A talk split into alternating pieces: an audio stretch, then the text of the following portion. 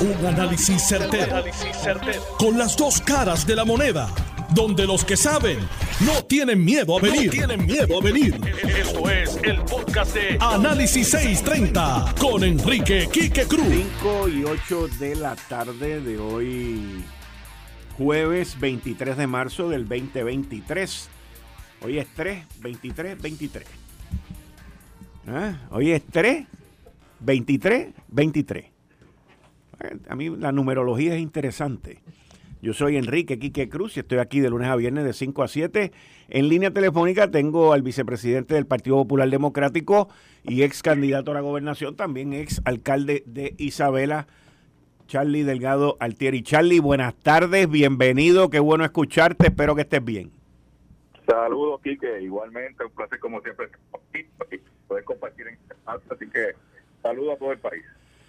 Charlie, tú llevas muchos años en esa colectividad, has visto todas las batallas internas, externas, las has vivido, has sido también, tienes tus cicatrices y de momento hoy viene Carmen Yulín Cruz Soto, que fue contrincante tuya en la primaria para la gobernación y dice que se va, ustedes quédense con la insignia, que yo me voy con mi pueblo, luego de haber llevado varias críticas contra la colectividad ¿Cómo, ¿Cuál es tu reacción al respecto? ¿Cómo tú ves esto? Tú continúas ahí como vicepresidente de esa colectividad. ¿Cuál es tu reacción? Pues mira, aquí que yo la crónica dice allá anuncia que Carmen Yulín se despidió del Partido Popular hace ya mucho eh, eso ya te estoy, te estoy oyendo entrecortado y no entendí lo que me dijiste al principio. Hay algo que me está... Déjame moverme por aquí de, de área. Ok, ahora te escucho completo. Ok, pues mira aquí yo, yo creo que esta es la crónica de una noticia ya anunciada eh, respecto a Carmen Yulín, ya que toda vez ella eh, fue abandonando al Partido Popular y, su postulado eh, con el paso del tiempo. Sin duda alguna, luego de las primarias, pues fue evidente el, ese abandono al Partido Popular, donde inmediatamente pues no hizo nada por el Partido Popular, por apoyar mi candidatura ni por apoyar a nadie del Partido Popular, sencillamente se alejó de la colectividad y luego de las elecciones pues partió hacia los Estados Unidos y ahora regresa, ¿verdad? Eh, con estos planteamientos. Así que yo creo que para dentro del Partido Popular, que conocemos la trayectoria de Carmen Yulín, esto era algo que ya era cuestión de tiempo, de que se anunciara. Así que llegó el momento de que lo hiciera, pero no nos eh, no nos toma por sorpresa, esto es algo que ya pues obviamente era evidente que iba a ocurrir. Ok, ¿y tú crees que la salida de ella tenga algún tipo de impacto en, en la colectividad y en el electorado? Pues no lo veo, no veo un impacto negativo, toda vez que eh, volvemos, ¿verdad? Esto es algo que ya venía ocurriendo eh, sus expresiones en contra del Partido Popular, de, compañeros dentro de la colectividad. Y sus estilos pues fueron evidentes, ¿verdad? Dejaron claro cuál era su ruta, su trayectoria política. Eh, y este es el desenlace de esa realidad que, todos ya la conocíamos y la habíamos estado viviendo en diferentes instancias eh, con ella dentro de la colectividad. Eh, yo soy Quique, y tú lo sabes, de los que he estado siempre abogando porque el partido eh, asuma posiciones en temas esenciales del país. Lo he estado diciendo, lo sigo repitiendo y esa es una de mis agendas dentro del Partido Popular, que podamos sentarnos a la mesa, definir lo que son las posiciones institucionales de la colectividad sobre temas esenciales del país, desde temas económicos hasta de estatus y llegando a temas sociales. Eh, pero ciertamente estos son procesos que se tienen que dar a través de mesas de diálogo, no son a través de imposiciones, porque ella se convenció de un asunto, digamos, social, pues ella quería imponérselo al partido y a todo el mundo, y así no funcionan las instituciones. Las instituciones funcionan a base de diálogo eh, y de tomar decisiones colegiadas. Y eso no era lo que Carmen Yulín necesariamente proponía dentro del Partido Popular, era seguirla a ella y seguir sus agendas. Así que yo creo que ese desgaste eh, de comunicación y de cuáles eran las posiciones que ella asumía personalmente, pues obviamente fueron eh, erosionando su relación con el partido hasta este desenlace. Eh, ni hablar, obviamente, de su desempeño en San Juan, que le hizo mucho daño al Partido Popular eh, toda vez que su último cuatrenio, pues lamentablemente fue un desastre, ¿verdad? Administrativo y operacional. Eh, y le hizo un daño prácticamente casi irreparable al Partido Popular para recuperarnos de, de lo que ha ocurrido políticamente en San Juan. Charlie, como siempre, agradecido, muchas gracias. Vamos a mantenernos en contacto. Muchas gracias. Claro que sí, Quique, un abrazo. Bien, igual. Ahí ustedes escucharon al vicepresidente del Partido Popular, Charlie Delgado, y conmigo aquí en el estudio, como todos los jueves, Héctor El Marrón Torres y Javier, Javier perdóname Javier, discúlpame. Héctor El Marrón Torres y Javier Arrieta Siempre me equivoco el nombre de él, pero no me lo diga, por favor, ya mismo. Dame un break, dame un break, dame un break. No es ni Javier, es Gabriel. Es Gabriel López Arrieta, porque vino hoy vestido de otra cosa. Nada de field day, me dijeron, me dijeron. Gabriel López Arrieta en sustitución de Daniel Machete Hernández y Héctor El Marrón Torres, que está conmigo aquí los lunes y los jueves. Bienvenidos ambos. Saludos, saludos, Kika, a ti, a la gente que nos escucha y al amigo Gabriel. Buenas tardes, Quique. Buenas tardes al pueblo de Puerto Rico. Buenas tardes también a, Héctor. Bueno, Carmen Yulín, Gabriel, eh, se desafilia del Partido Popular Democrático. Y escuchaste las declaraciones de Charlie Delgado, bastante fuertes y firmes. En adición a eso, eh, Héctor Ferrer, hijo, también bajó fuerte.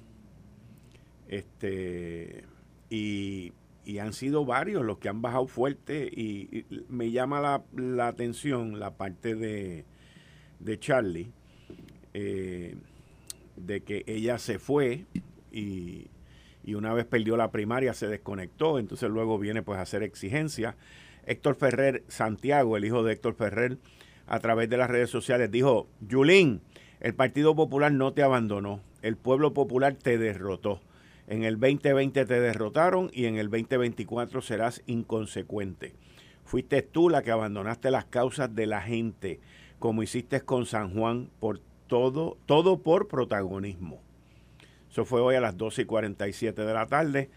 Eh, sus expresiones de él, las expresiones de Charlie Delgado Altieri, un poco parecidas en que ella fue la que abandonó el partido, que no fue el partido que la abandonó a ella. Eh, ¿Cómo tú ves esto ahora? Bueno, Charlie dice que era una muerte ya anunciada, porque eso ya se sabía, se veía venir. Ella deja la puerta abierta a, una posible candidatura a la comisaría residente, y te voy a explicar por qué, o al Senado eh, como candidata independiente. Ahora, primero la reacción tuya sobre lo que ella dijo hoy, Partido Popular Democrático, Después yo te voy a dar mi teoría sobre la comisaría residente. Pero adelante, Gabriel. Mira, aquí yo coincido con las expresiones del vicepresidente Charlie Delgado y también del representante Héctor Ferrer. Eh, Carmen Yulín se fue al Partido Popular hace mucho tiempo. Carmen Yulín lo que hizo hoy fue anunciar lo que ya todos sabíamos hace muchísimo tiempo. Así que en ese sentido y como popular yo le doy las gracias que por fin eh, lo haya dejado saber, haya sido honesta con el país en este momento pero lamento mucho que haya esperado tanto eh, para hacerte, eh, para hablarte con la mayor candidez y con la mayor honestidad del mundo. Es lamentable cuando personas que se le da la confianza dentro de una colectividad la traicionan, ¿no? Y que por protagonismo y que por, por, por, por ventajería política, ¿no? hoy somos populares, mañana no somos populares en el caso de Carmen Yulín. Pero sin embargo, al momento de sentarse en una mesa, al momento de, de, como decía el vicepresidente Charlie Delgado, eh, traer sus propuestas, eh, se discutieran, se llegaran a consenso. Eh, y si no se, no se aceptaba alguna de ellas, pues como decimos en la calle, cogía y para acabar el juego recogía el bate y la bola y se iba. Yo creo que eh, va a ser bien interesante y te lo digo desde hoy. Definitivamente va a correr sola. Eh, partido que quiera eh, tener una oportunidad de, victoria en el 2024 fuera de otras colectividades, no tendrían a Carmen Yulín en una papeleta. No tendrían, no tendrían a Carmen Yulín en una papeleta. Carmen Yulín. ¿Les afecta entonces lo que tú estás diciendo? ¿Que, que, ella esté en la papeleta de un partido le afecta? Totalmente, totalmente. Porque ahora mismo eh, Carmen Yulín, en, si, si están pensando que tiene una base dentro del Partido Popular Democrático, quedó evidente con la primaria que hubo en el en, a, la, a, la, a la presidencia del partido cuando corrió Charlie Delgado, Eduardo Bati y Carmen Yulín, que llegó tercera, siendo eh, la alcaldesa de la ciudad capital, eh, habiendo ganado una elección por más de 10 mil votos en aquel momento, en el 2016, contundentemente en San Juan habiendo hecho, por cierto, un gran trabajo en ese primer cuatrenio en el municipio de San Juan, haberlo abandonado y por, por, por, yo diría que por el, por el, el yoísmo, ¿no? Eh, atacó al partido eh, sin, sin mesura, eh, atacando al gobernador en que hay un momento Alejandro García Padilla sin mesura igualmente. porque sí, ¿no? Por, por tener esa, ese protagonismo. Eh, y lo vimos en San Juan también ahora recientemente, o sea, la derrota que, tuvo el Partido Popular en San Juan eh, se dio grandemente a que no había un Partido Popular reorganizado después de aquella elección del 2016. Eh, se intentó, porque me consta que quien fue candidata del Partido Popular en ese momento, la ex senadora Rosana López, intentó en un momento dado reorganizarlo, fue bien difícil. Eh, igual a, muchos de los compañeros que aspiraron a posiciones dentro del Partido Popular en San Juan, se le hizo muy difícil porque tenía un partido eh, abandonado, ¿no? Y eh, fue evidente de que el esfuerzo que hizo Carmen Yulín era con, con, todo el propósito de que el Partido Popular, al cual le sirvió muy bien a ella para ser representante, para ser alcaldesa, y para posicionarla ¿no? en el país, lo abandonara, inclusive hiciera campaña en contra del Partido Popular. Y, y hay que tener fuerza de cara, ¿no? Para uno poder citar a Luis Muñoz Marín en aquel momento, en aquella coyuntura histórica, cuando dice, les dejo aquí la insignia y me voy con el pueblo. Eh, aquí ella tiene que estar clara que ni la insignia ni el pueblo la quieren. Eh, no es Luis Muñoz Marín. Eh, no hay una propuesta que tú digas al país que, que, que, que, van a ir detrás de Carmen Yulín. Esa es la verdad. Esa es la verdad, Quique. Y, y como te dije hace un rato, eh, me alegra mucho que lo haya podido comunicar y ha sido honesta en, en este momento con, con Puerto Rico. Eh, pero lamento mucho que se haya tardado tanto. De verdad que lo lamento. Interesante eh, distintas reacciones. Yo, personalmente, y, trayendo entonces a la conversación a Héctor El Marrón Torres, eh, Carmen Yulín menciona lo de la comisaría residente. Y todo el mundo, todos los que están interesados en la comisaría residente, solamente tienen interés si Jennifer González no va para comisaría residente. Yo no veo a Carmen Yulín retando a Jennifer. Hasta cierto punto veo raro a Pablo José también. O sea, porque yo entiendo que todos ellos, todos los que quieren ser comisionados o hablan de que están interesados en ser comisionados residentes, saben que contra Jennifer González eso es bien cuesta arriba. Héctor si Jennifer corre para comisionado residente, ¿es una línea? No sé. No sé. Eso de, de Santini perdió con Carmen Yulín y yo se lo dije a ti. Yo fui, yo creo, de los pocos marcianos que te comenté a ti eso públicamente. Porque Santini no le ganó a Carmen Yulín, Santini se derrotó él mismo. Ah, por malcriado y por las cosas que hacía. Pero, pero no, pues la comparación no le cae a Jennifer, porque Jennifer no, no, no está actuando ni se está comportando como. No, no, pero es que no es eso. Lo que pasa es que en política, no hay verdad, en política no hay verdad que dure 24 horas. Mira la caída de Ángel Pérez. Tú ves un ejemplo de eso, un alcalde de un municipio poderoso, invicto. El PNP nunca ha perdido en Guaynabo desde que el PNP existe. Guaynabo es el Mayagüez del PNP. y un día después de una después de una parranda navideña, de los federales dieron una parranda y se acabó la vida política de PNP y anoche quedó triturado. Tres cargos. No hay verdad que dure 24 horas en esta industria de la política. Pero hoy, hoy, hoy, que, que ellos están hablando de hoy. Si Jennifer corre para la comisión. Bueno, el el, el es que Jennifer debe prevalecer, el outlook, pero como vuelvo el repito, el, sí, el, que es la perspectiva a largo plazo es que Jennifer debería revalidar Cómodamente. Hoy. Hoy, hoy. hoy. No, no, es hoy. Oye, de aquí a un año pueden pasar 20 cosas, pero eso es hoy. Correcto. Hoy. Mira cómo la prensa ya va dibujando y ya está metiendo a Miguel Romero en el lío de Ángel Pérez. Entonces empieza toda esta cosa a, a, a, trastocar. Verdad o mentira, indistintamente de eso. y qué bueno que tú traes el tema de, de lo que la prensa ha comentado sobre Miguel Romero, que supuestamente, supuestamente, alguien comentó, no alguien, supuestamente que Oscar Santamaría dijo que él le había dado dinero a Miguel Romero, 50 mil pesos, una serie de cosas. La información es falsa. Porque yo vi la transcripción. No, no pasó. Y, no pasó. Entonces, para que tú veas que Santa María no dijo eso. Inclusive cuando le preguntaron, él dijo que no se acordaba.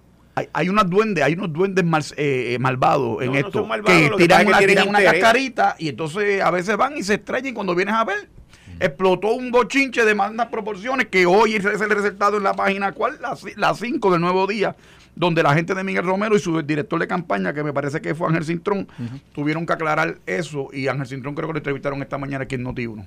Y cuando lo entrevistaron por un bochinche, por un cuento, por una cosa plantada por algo, por algo que alguien dice que pasó, que no pasó. Entonces, ahora yo lo que sí creo, yo lo que sí creo y, y soy cuando yo vi la noticia hoy y no lo digo por Miguel Romero, lo digo por todos, por todos, por todos. Yo lo que sí creo es que si vamos a hablar de donaciones de campaña, yo entiendo que todo el mundo debería de abrir sus libros. Yo entiendo que todo el mundo debería abrir sus libros, porque es que aquí en Puerto Rico, desde la época de Carmen Yulín como candidata a la alcaldía de San Juan, hay una unión que está metiéndole millones de pesos a candidatos donde sí hay quid pro quo. Ahí sí que ha habido quid pro quo. porque Carmen Yulín gana la alcaldía de San Juan, sindicaliza a los empleados del municipio, de San Juan y esa unión recibe el plan médico y el sindicato de los unionados de San Juan. Pero que eso es legítimo. No, yo no estoy diciendo que no sea legítimo. Eso es parte del proceso democrático. Sí, pero, pero, pero entonces, ¿es legítimo el que tú dones a mi campaña y después yo te dé un contrato a ti? Te estoy preguntando. Sí. Yo entiendo que no, porque por eso es que Ángel Pérez está yendo preso. No, no, no, espérate, espérate. Si yo corro para gobernador y tú eres amigo mío, yo entiendo que tú me puedes aportar en la autoridad de los puertos, en la, el Departamento de Desarrollo Económico, y tú me aportaste con mil dólares a mi campaña, ¿por qué no, puedes, por qué no te puedo contratar? ¿Qué lo impide? Pero ¿y por qué Ángel, por qué Ángel Pérez salió culpable? ¿Cómo que porque cogió, porque cogió kickbacks del de, contratista, eh, que está grabado en video y eso lo hablamos aquí el lunes pasado. Hay una cosa que se llama una conspiración y un quid pro quo. Sí, sí, pero es que no es lo mismo. Pero espérate, espérate. Lo que pasa es, el delito es que yo te dé un contrato a ti y tú me des de, de los 5 mil dólares que te voy a pagar, tú me des mil a mí. Y me lo des por debajo de la mesa bebiendo café o me lo des en un carro. Ese es el delito pero es completamente válido el proceso de yo contratar a una persona que me pudo haber colaborado y haberme comprado una taquilla y, o, agotado el límite legal. Lo que pasa es que si queremos ser puros y castos, no podemos ser Ah, bueno, ya eso es otra cosa. Ya, es un debate. Tú me preguntas, para la palabra fue si era legítimo. Yo te dije que sí. Ahora, que, es moral, que puede ser cuestionable, y eso es otra cosa. Y me parece que, que también. te estás refiriendo aquí que es que eh, en el caso de la SPT, ¿no? Eh, fue quien aportó a la campaña de Carmen Yulín con el PAC y luego hizo eh, su esfuerzo también con, candidatos que incluían a Manuel Natal del Movimiento de Victoria Ciudadana. Y después al final se dio un, un esfuerzo ¿no? para que tuvieran a los empleados municipales sindicalizados. Y terminaron sindicalizados. terminaron sindicalizados. Y Pedro Rosselló ofreció una tarjeta de salud y se benefició una industria médica de, hospitales que hicieron donativos a la campaña de Pedro Rosselló que le representó un volumen de negocio a ellos también. No fue una industria, no fue solamente un seguro médico, no fue solamente un hospital, no fue solamente un médico. Es que no es lo mismo. No, bueno, porque no es, lo mismo. Que, es que hay una decisión del Tribunal Supremo que ampara y legitima todo eso. Yo puedo entender el cuestionamiento moral pero eh, es perfectamente válido legalmente hablando. O sea, no lo hago por querer llevar la contraria hoy, pero, pero, pero es válido. No, no, no es. Pero si queremos ser puros y castos. Bueno, pues eso, vamos a abrir los, políticos. Pero vamos a abrir los libros. Que se prestan para eso. Vamos a abrir los libros y que cada candidato diga quién le ha donado y qué le ha dado a cambio a ese donante. Había un sindicato, yo fuera candidato, nunca me duró un peso. Eso se lo aseguro yo. Por eso que yo soy anti, anti todo eso. yo soy capitalista, empresarial Son las 5 y 27. Voy todo Puerto Rico. Eh, estás escuchando el podcast de Noti1. Análisis 630 con Enrique Quique Cruz. 5 y 31 de la tarde de hoy, 3.23 del 23. Jueves 23 de marzo del 2023. Tú estás escuchando Análisis 630. Yo soy Enrique Quique Cruz y estoy aquí de lunes a viernes de 5 a 7 con Gabriel López Arrieta en sustitución de Dani Hernández y con Héctor El Marrón Torres que está conmigo todos los, los lunes y los jueves.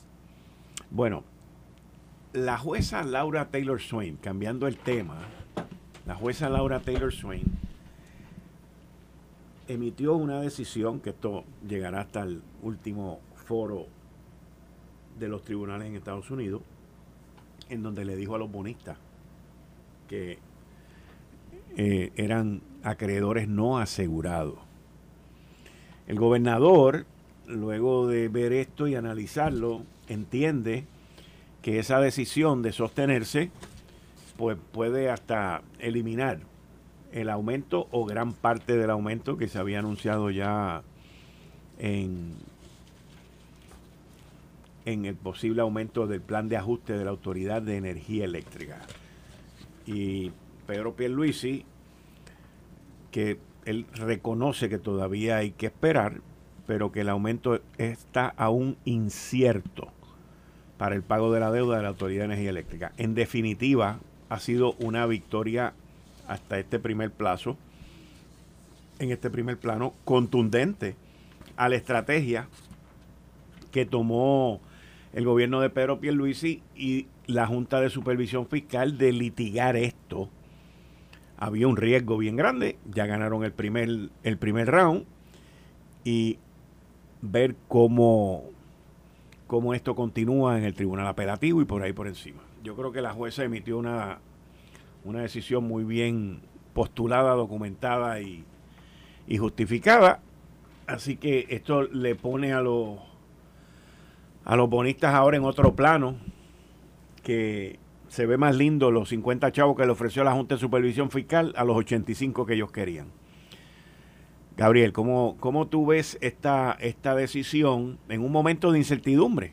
Porque todo el mundo le choca el bolsillo la luz. Y yo diría que esta es una de las pocas decisiones positivas para el bolsillo del pueblo de Puerto Rico en los últimos dos o tres años.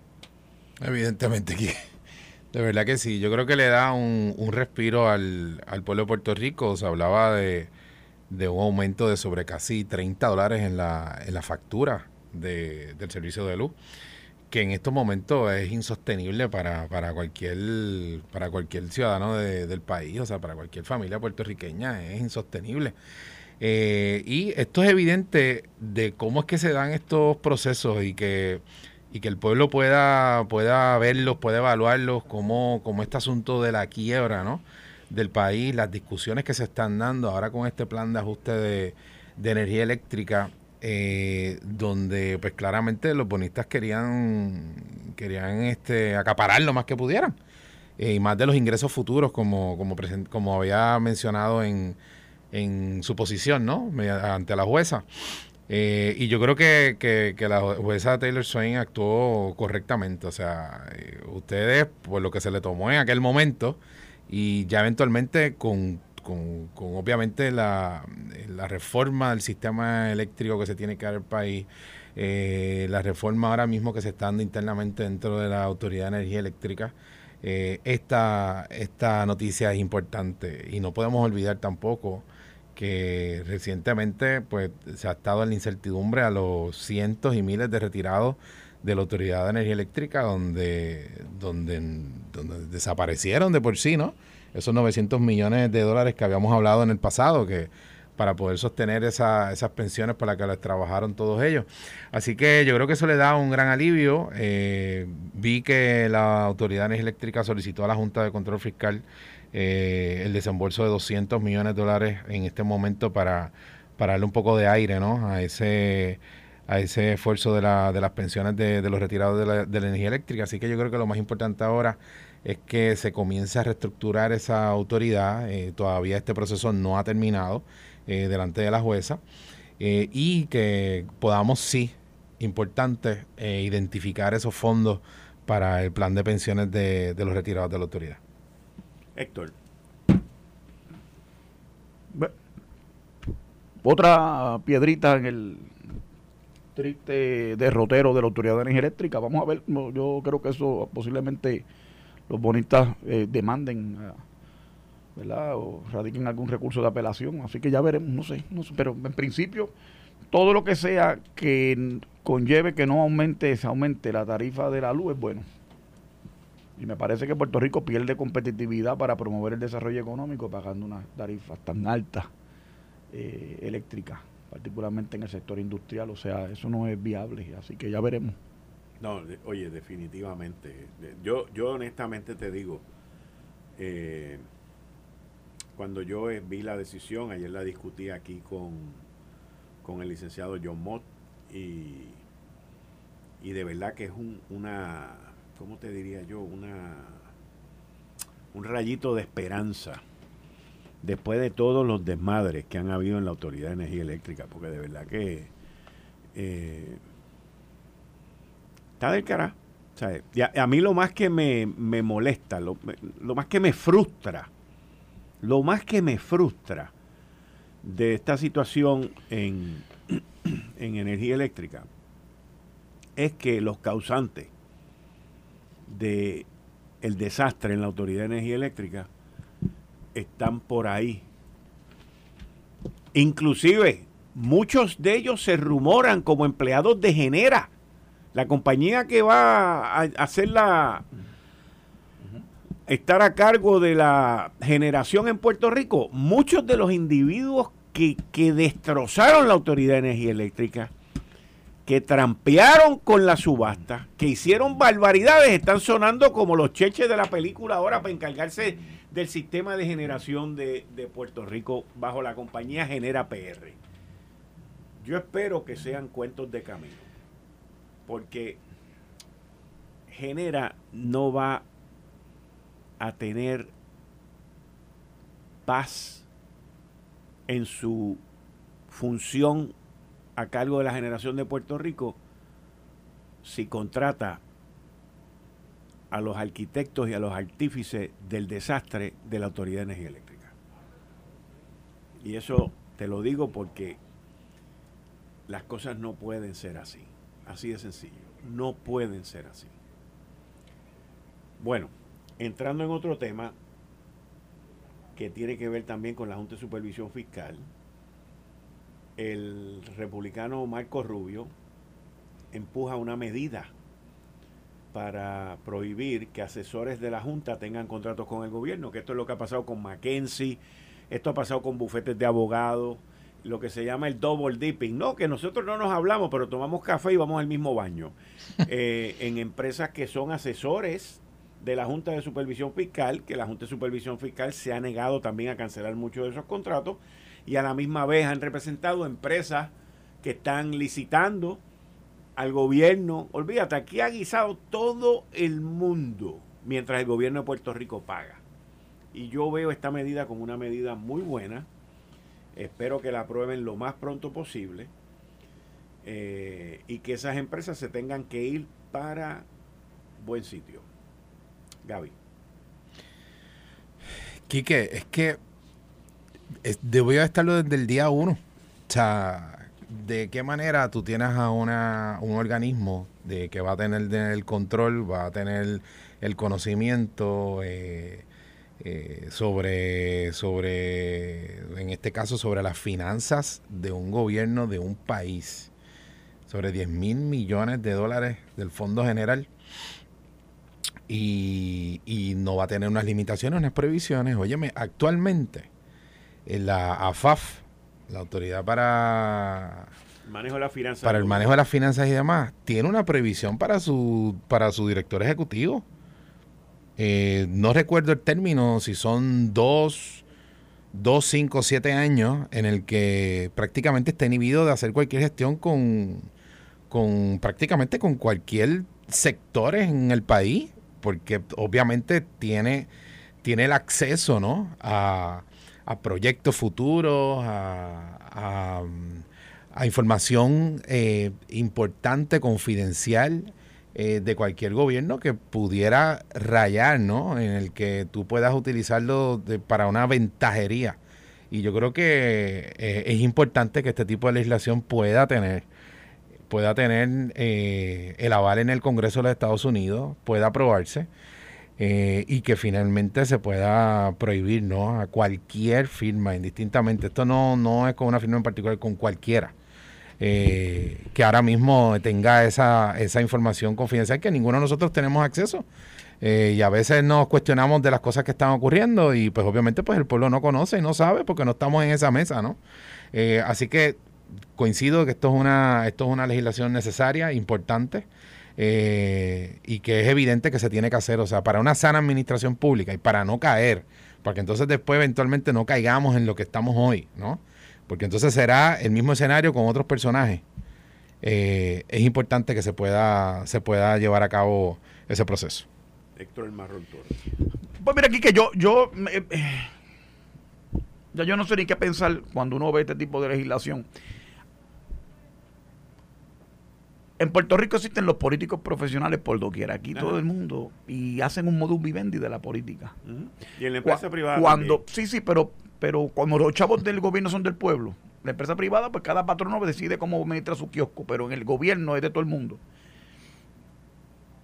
Tú tienes, o sea, aquí se legisló de, con buena fe y bien, ¿verdad? Y yo soy de lo que creo que fue una medida bien intencionada, pero eh, completamente dañina por el resultado, ¿verdad? Porque como dice la Biblia, por su fruto los conoceréis y se legisló el legislador a tiempo completo. Que no tiene exactamente que ver con esto, pero tiene una correlación. Yo, entiendo tu punto, yo sé por dónde tú vas. Entonces se llenó de estúpidos el Capitolio, con un montón de mediocres, con un montón de gente incapaz intelectualmente, que lo que hacen es vivir del cuento y seguir a aplaudir como foca, pero son incapaces inclusive de, de escribir una pieza legislativa de su autoría porque no tienen ni la capacidad de pensar claramente. Y entonces tú ves que esos tipos se buscan hasta un seguro social porque si pierden los contratan. ¿Ves? ¿Qué mérito tenía Lisa Fernández para ser la abogada de la Corporación de Fondos del Seguro de Estado y pagarle 160 y pico de mil dólares sobre cualquier otro abogado de Puerto Rico de los tantos miles que tenemos aquí? Va a darte un ejemplo de eso. ¿De qué se benefició ella? Pues del abolengo político que tuvo por haber sido representante y senadora. Y acólita incondicional de Jorge Santín en un momento dado. Esa es la verdad. Sin contar que, como su esposo era alcalde, pues tiene contrato con otros municipios, porque su esposo, también era presidente de la Federación de los Alcaldes. Eso es un dato. Pero más dramático me resulta que venga, haya venido la ucraniana esta y entonces haya hecho un negocio ahora con el San John, que también me parece que tiene negocio con, o tuvo en algún momento negocio con la Junta de Supervisión Fiscal, que ya fue su directora ejecutiva por cinco o seis años. Yo recuerdo una vez aquí que a mí me dio por poco náusea cuando la vi llegar en una guagua de esas negras, como si fuera una, la gobernadora de Puerto Rico. Parece una procónsul. Esa es la verdad. Eso fue aquí no, lo vi yo con mis ojos, no, me lo está contando nadie. Cuando tú ves eso, pues a mí, a mí pues, me parece bien intencionado el proyecto. Ojalá se apruebe, ojalá se elimine esa mala práctica. Este, yo recuerdo que el senador expulsado, Quique, Rolando Crespo, con contrato en el Departamento de Educación. Un tipo que no sabe ni hablar. ¿Por qué tenía contrato en el departamento de educación, el departamento de la familia, algo así? Entonces hay un mal endémico y yo te estoy diciendo algo y te lo voy a adelantar hoy. Yo veo una apatía enorme cada vez mayor en los partidos de la gente de participar de los procesos electorales por la asquerosidad que le dan estos casos de corrupción y, esto, y esta poca vergüenza que está pasando en Puerto Rico. Porque Ángel Pérez era uno de los legisladores que más credibilidad tenía, una persona decente, eh, proyectaba una, una, una honradez y mira el, el, el, el, bache de excremento que ha salido de todo este lío de con Oscar Santamaría, el Cano y toda esta basura, de, de, todo este eh, revolú. ¿Quiere que te diga el tali? El tali, el conteo. Siete alcaldes y exalcaldes convictos en este, estoy hablando de este caso nada más, siete alcaldes y exalcaldes convictos. Con este tema nada más. Con el tema de Félix Cercano Delgado. Solo con eso. Solo con eso, incluyéndolo a él. ¿Ok? Siete, siete alcaldes o, exalcaldes. Cuatro empresarios que mueven mucho billete. ¿Ok? Cuatro empresarios, Oscar Santamaría, José Bou, Mario Villegas, Raymond Rodríguez, J.R. Asphalt, Bou el de la otro y Oscar Santamaría. Siete exalcaldes y dos funcionarios públicos de municipios de alto rango. Un vicealcalde en Trujillo Alto, y el de Obras Públicas en Cataño. Sin contar, te estoy dando el conteo de esto nada más. ¿Ok? Yo personalmente, me, estaban explicando hoy de un informe federal que se llama 5K. Y no es para correr. Es un informe que se hace. 5K. 5K, el informe 5K, según lo que me explicaron. Es más, lo tengo aquí, mira, lo, lo anoté aquí. Me dijeron, anótate esto, 5K. Ese informe es que se hace cuando van a sentenciar a alguien al sentencial y, y para que el juez tome en consideración todo lo bueno que ha hecho esto, de esta persona. Y en este caso estamos hablando de Félix Elcano Delgado. Yo no, yo no veo, luego de todas estas convicciones que terminaron ayer con Ángel Pérez, yo no veo cómo él vaya a complicarse. Te lo digo honestamente. Anaudi todavía está por ahí. Le dio carne, le dio carne. Anaudi todavía está por ahí y no cogió figuras de tan alto nivel como esta. Digo, y hay que ver si, si el Cano todavía le falta por, por, colaborar con la fiscalía. Entiendo, según lo que yo he recibido, no de gente, de gente que conoce de esto, me dicen que es muy difícil que el Cano, en el último año inclusive, en el último año, estamos hablando del 2022, este, haya estado eh, involucrado, grabando, lo que sea, porque ya se ah, destapa. Y Oscar Santamaría también, porque una vez los arrestan a los dos, pues los dos están quemados. O sea, no, no pueden seguir grabando, no pueden seguir. Ahora, ahora, espérate. Yo sé por dónde tú vas. Ah, ok. Ahora, de estas investigaciones, principalmente de Oscar Santamaría, ¿ok? Pueden salir o pueden haber salido. Se pueden estar llevando a cabo. La información que yo tengo es que se puede estar llevando a cabo ahora mismo. Otras investigaciones de otros funcionarios públicos, electos también, sobre donativos y, negocios y cosas y vainas. ¿Okay? Quid pro quo, el famoso quid pro quo, la famosa conspiración. Pero ¿cuál es el problema? ¿Cuál es el problema de esto? Que la corroboración es extremadamente importante. Me explico. Oscar Santamaría dijo que él le daba 5 mil pesos todos los meses a, Ángel Pérez. A él lo, lo alambraron, lo, le pusieron todos los equipos de las cámaras y todo, y él hizo tres transacciones. Pues esa es la corroboración del testimonio de Oscar Santamaría. Pues Oscar Santamaría no puede hacer eso ya. ¿Ok? O sea que, que Oscar Santamaría puede decir, yo le di tanto a fulanito o a fulanita, pero el corroborar eso, pues es un poquito difícil. Una vez explotó las acusaciones en contra de Ángel Pérez. Y una vez sale el, testimonio de él en, la Corte Federal. Ahora, ahora, ahora. Escuchen esto. Escuchen esto. A mí me ha llegado una pieza de información hoy que es impresionante sobre todo este andamiaje de la basura. Hmm. ¿Ok? Y ya tuve una serie de conversaciones, la voy a, a investigar durante estos próximos dos días, en donde me explicaron cómo era el esquema con esto de la basura. Todo el mundo se ha enterado de que él iba, obtenía un contrato, me refiero a él, Oscar Santa María, iba y obtenía un contrato y la repartición de dinero era una cosa bárbara. Bárbara.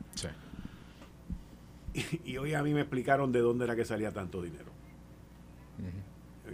Y esto no tiene nada que ver con. Hay gente que comenta que sin narcotráfico. No, no, no. Esto no tiene nada que ver con eso. Tiene que ver con el negocio de la basura. Y cómo es que ese negocio se maneja. Así que ustedes pendientes. Ustedes pendientes. yo quería añadirte, quería añadirte algo. Y es que sí, sí, evidentemente eh, Oscar Santamaría no podrá colaborar ni tampoco eh, Félix Cercano Delgado, el exalcalde, con la fiscalía en este momento. Pero no sabe si previamente, por conocimientos de ellos, de, eh, refirieron o informaron al FBI y, y ya hay investigaciones paralelas corriendo. Además, que estoy casi convencido de que con el veredicto ayer de culpabilidad del ex alcalde Ángel Pérez, deben de haber llegado o pues están próximos a llegar a la Fiscalía Federal dos o tres funcionarios igualmente empresarios. Estoy convencido de eso. Hay mucha gente que están convencidos igual que tú, que entienden que todavía faltan alcaldes, que todavía falta gente, eh, pero también hay otra gente que me dice que la parte más difícil para dar ese próximo paso es la corroboración. Y y esa corroboración pues es lo que trae una serie de dificultades para que entonces Fiscalía presente los casos. Pero yo me refiero... Acuérdate que cuando es un funcionario público, eso tiene que ir a Washington, a la unidad de integridad pública. Que el individuo ha estado aquí un montón de veces y ellos allá son los que aprueban si se les da visto el bueno o no. Exacto. O sea que no es solamente lo que ellos tienen aquí, pero es la opinión de los que están en la capital federal. A lo que me refiero es que de algo que supieran ellos que se esté dando, ya sea con alcaldes, legisladores o con inclusive empresarios, que lo hayan notificado mucho antes y ya la fiscalía, eh, ya, perdóname, ya el FBI hubiese estado trabajando con, con, con ese otro tipo de investigación paralelamente mientras esto se estaba dando. A eso es lo que yo me refiero. Vamos a ver, vamos a ver. Todo, yo, yo digo, esta es mi opinión, que todo lo que se vaya a dar se va, va a ocurrir dentro de los próximos 7, 8 meses. Pero ya... Yo, yo, Quique, yo, antes de irnos, yo quiero hacer un comentario porque nosotros hablamos de la creación del super PAC aquel de, lo, de los de, empresarios. Y hoy, ayer se anunció la erradicación del proyecto este en el Congreso del PAN al SNAP que es el fondo que son de verdad de, del programa de asistencia nutricional es, suplementario. Es un cambio. del programa de plan de asistencia nutricional en Puerto Rico de en vez de ser una asignación congresional, pues va a pasar a ser parte del programa nacional y los fondos van a ser mucho más también y la participación va mucho más en adición a que el programa SNAP también premia aquel que trabaja. Que yo entiendo que es una parte muy importante de esto. Eso está todo muy bien. Pero hago el comentario para que la gente ah, sepa que esto no se da por casualidad. Ya hay dos senadores federales, hay un interés político electoral, ya que estamos a año a cuánto, a, 20 meses de las próximas elecciones, y ya los poderes que son económicamente en Puerto Rico que se van a beneficiar, particularmente la industria alimentaria eh, o alimenticia, ¿verdad? Eh, están moviendo los hilos del poder para eh, lograr su, su cometido, porque si aumentan los fondos, pues obviamente la gente tiene más dinero en Puerto Rico para gastar en las entidades, en los, en los supermercados, en este tipo de cosas. Y, y lo otro que te iba a decir, que me resulta curioso como Jennifer apoya esto tan entusiastamente con Tatito por, y los líderes populares en el mato que va a decir que bueno es el él ahorita cuando tú le entrevistes, etcétera, etcétera. Porque entonces le da validez al argumento de ellos de que se puede lograr la paridad en fondos federales bajo el ELA. Y cuando tú entrevistaste a la persona del comité, que yo le dije, bueno, si quieres la igualdad, lo que tiene que hacer es votar por la estadidad y ayudarnos a lograr que el Congreso, en vez de legislar esto, porque lo que tiene que hacer es responder al mandato que dio el pueblo en las urnas en las elecciones pasadas. Así que ¿verdad? Y hago el comentario porque tengo el periódico de frente y no lo había visto y ahora que lo veo, recordé aquel programa, así que con eso te lo dejo a ustedes Muchas Gracias. gracias a ustedes. Esto fue el podcast de Notiuno. Análisis 630 con Enrique Quique Cruz. Dale play a tu podcast favorito a través de Apple Podcasts, Spotify, Google Podcasts, Stitcher y notiuno.com.